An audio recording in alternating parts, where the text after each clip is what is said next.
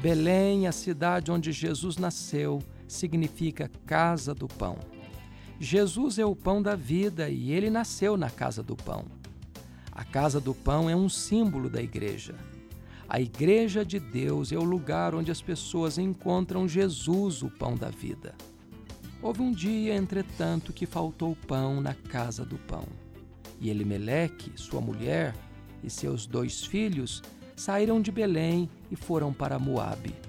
Ali em terra estranha, Elimeleque e seus dois filhos morreram.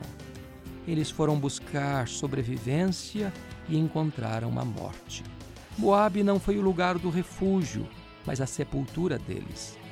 Quando falta pão na casa do pão, a solução não é sair da igreja, mas rogar a aquele que tem pão com fartura para visitar novamente o seu povo. Hoje a fome não apenas do pão da terra, mas também do pão do céu. As pessoas não são alimentadas com receita de pão.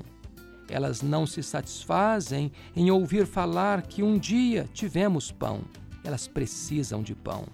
Precisamos nos voltar para aquele que pode saciar nossa alma, a fim de que os famintos venham e sejam alimentados na Igreja de Deus.